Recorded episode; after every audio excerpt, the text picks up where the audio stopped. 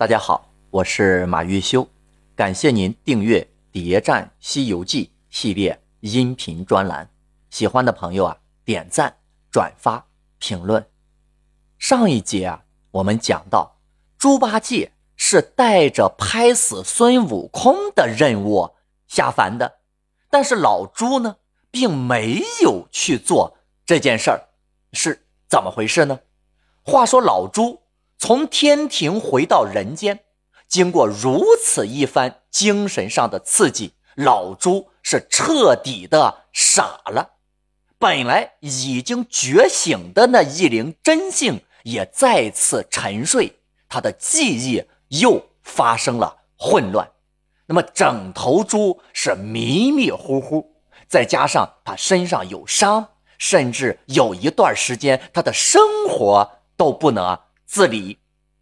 根据猪八戒自己所说，他下凡之后还有过一段艳遇，说这山中有一个洞，叫做云栈洞，洞里呢原有个栾二姐，她见我有些武艺，便招我做了家长，又唤作倒插门。不上一年，他死了，将一洞的家当尽归我。受用，那么这栾二姐的口味也真够重的，居然有人愿意主动招头猪上门当女婿。那么这个栾二姐是谁呢？就凭这个名字，我们就知道肯定不是一个正常人家。谁家的闺女起名字会带个栾字呢？更离谱的是，猪八戒说他不上一年就死了。高小姐被老猪活活折磨了接近三年，那么栾二姐怎么说也是个妖精，那身子骨怎么不比这高小姐要好一些？那不至于这么差，对吗？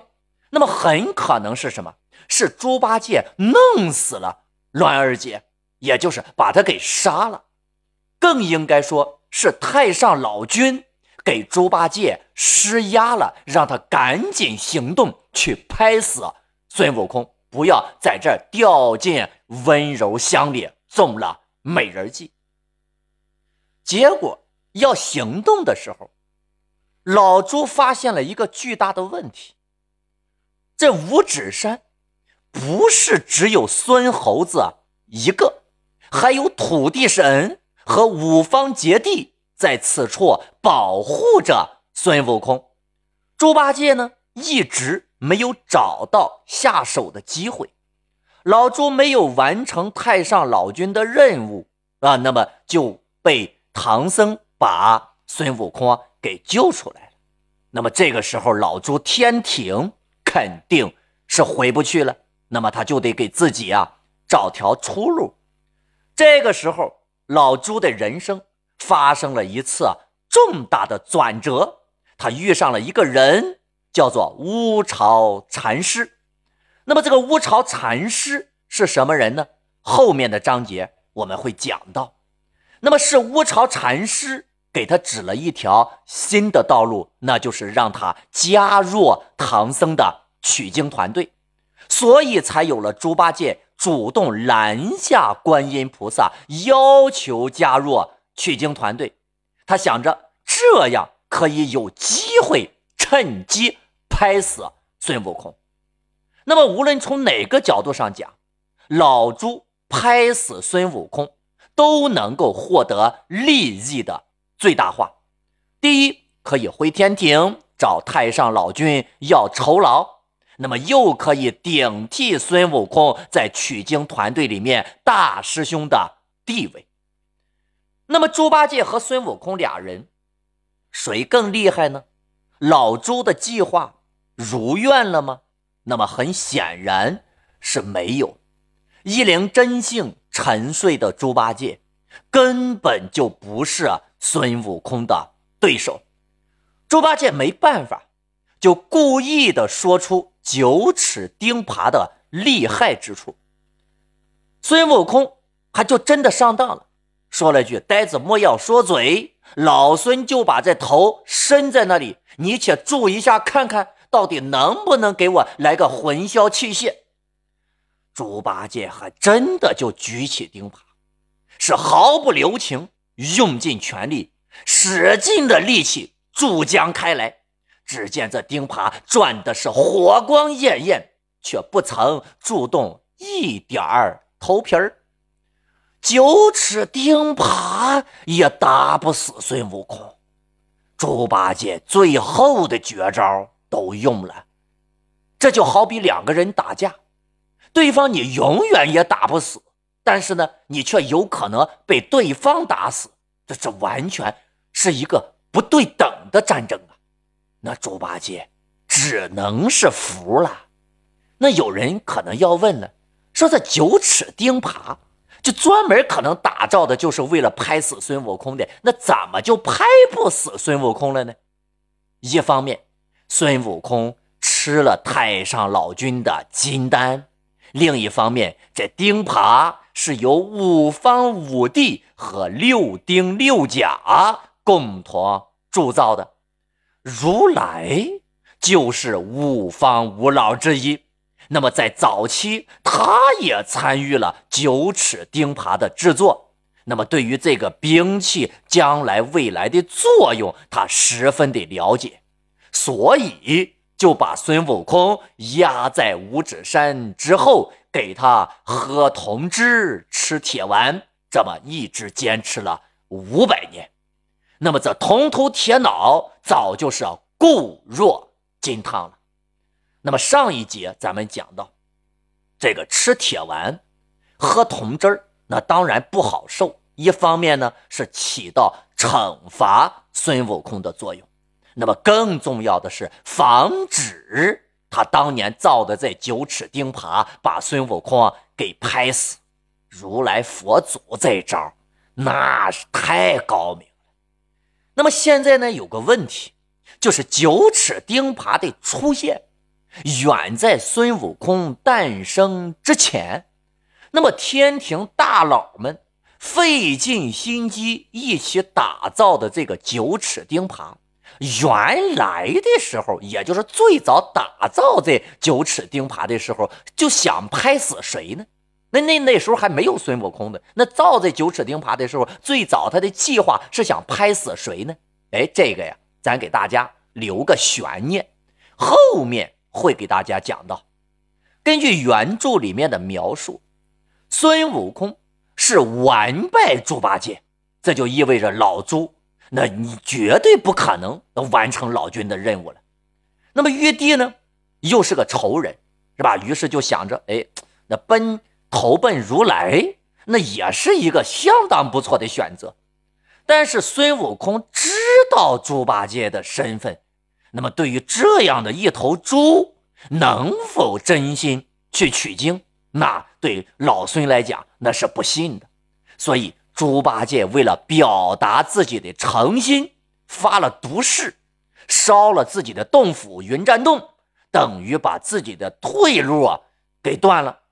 那么，作为加入取经团队的投名状，孙悟空这才捆了猪八戒。用手揪着老猪的耳朵来见唐僧。那你说人家都投降了，孙悟空，你这不是虐待战俘吗？显然，孙悟空那就是故意在羞辱猪八戒。但是老猪啊，忍了，就凭这个表现，就足以证明猪八戒不简单，能屈能伸。老猪见到唐僧之后，那是双膝跪地，给三藏叩头，又把菩萨劝善的这个事儿陈述了一遍。唐僧看到猪八戒的这个殷勤劲儿，突然发现这头猪不仅非常能干活，说话也比孙悟空好听。老唐对猪八戒这个徒弟那是相当满意，立刻。就焚香向观音菩萨致谢，很高兴地收下了老朱这个二弟子。高老太公的目标是斩草除根，那弄死这个老朱。那么虽然目标没有达成，但最起码那把这猪赶走了，那就摆宴给唐僧师徒贺喜，特地呢，哎，给这个唐僧还敬了一杯素酒。那什么是素酒呢？素酒啊，就是就是粗酿的酒，啊，这酒精度数比较低，不容易喝醉。那么既然不容易喝醉，那么在和尚喝了就不容易啊破戒。所以呢，哎，这叫做素酒。但是唐僧说的清楚啊，说贫僧是胎里素，自幼不吃荤腥。也不敢用酒，酒是我僧家第一戒者。哎，这儿呀，大家要注意，唐僧此时是不喝酒的，素酒也不喝。但是后面唐僧竟然破戒了，那么是什么时候破戒的呢？咱大家呀，你们先自个儿啊想想，那到后面我会给大家讲到。那么师徒们吃完饭，推辞了老高送的谢礼。那这八戒是摇摇摆摆，叮嘱高老太公说：“丈人，你还好生看待我家浑家，只怕我们取不成经，到时我好来还俗，照旧与你做女婿。”哦。孙悟空喝道：“憨货，切莫胡说！”八戒说。不是胡说，只恐一时间有些差距，却不是和尚误了做，老婆误了娶，两下的都耽误了。这里猪八戒说的那真的是实话。老猪对取经计划的了解程度远比我们想象的要多得多。唐僧的回应就更有意思了，少提这些话，我们赶紧起来走路。换个角度讲，猪八戒的担心其实也是唐僧的担心。人家老猪还能回来当女婿，那你说我老唐万一取经不成，上哪门子当女婿去呢？哎，这老唐啊，心里啊其实也犯嘀咕。那么这唐僧师徒三人，那就行过了乌斯藏剑。猛抬头，见一座高山。八戒道：“师傅，这山唤作浮屠山，山中啊有一乌巢禅师在此修行。老猪也曾会他，倒也有些道行。他曾劝我呀，跟他修行，我不曾去罢了。那么这个乌巢禅师，可以说是整个取经路上。”最奇葩、最诡异的神仙了，那为什么这么说呢？关注我，下一集为您破解答案。